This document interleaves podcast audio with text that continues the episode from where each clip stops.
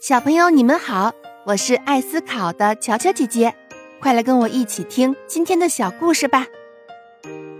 西瓜该归谁？夏天到了，小白兔和小鼹鼠一起种的西瓜成熟了，圆溜溜的，看着真高兴呀。小白兔和小鼹鼠合力把西瓜摘下来。这时候，小白兔说：“哎，这个西瓜应该给我吃。”因为瓜苗是我栽的，小鼹鼠也不甘示弱。他说：“那还是我给西瓜施肥呢。”“哼，是我给西瓜浇的水。”“嗯，可是是我给西瓜除的草。”他们争吵着，谁也不让谁。这时，邻居母鸡大婶看见了，就问他们：“哎，你们为什么要吵架呀？”小白兔和小鼹鼠将事情的原委告诉了母鸡大婶。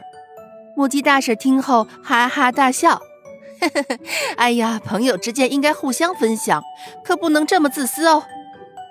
小白鼠和小鼹鼠听了母鸡大婶的话，都羞愧地低下了头。过了一会儿，小白兔说：“嗯，这个西瓜还是给你吃吧。”“不不不，还是给你吃吧。”“哎呀，别争啦，我有一个好办法，将西瓜一切为二，你们不就都能吃到了吗？”呀，我怎么没想到呢？哼，母鸡大婶，你真聪明。他们都高兴的笑了。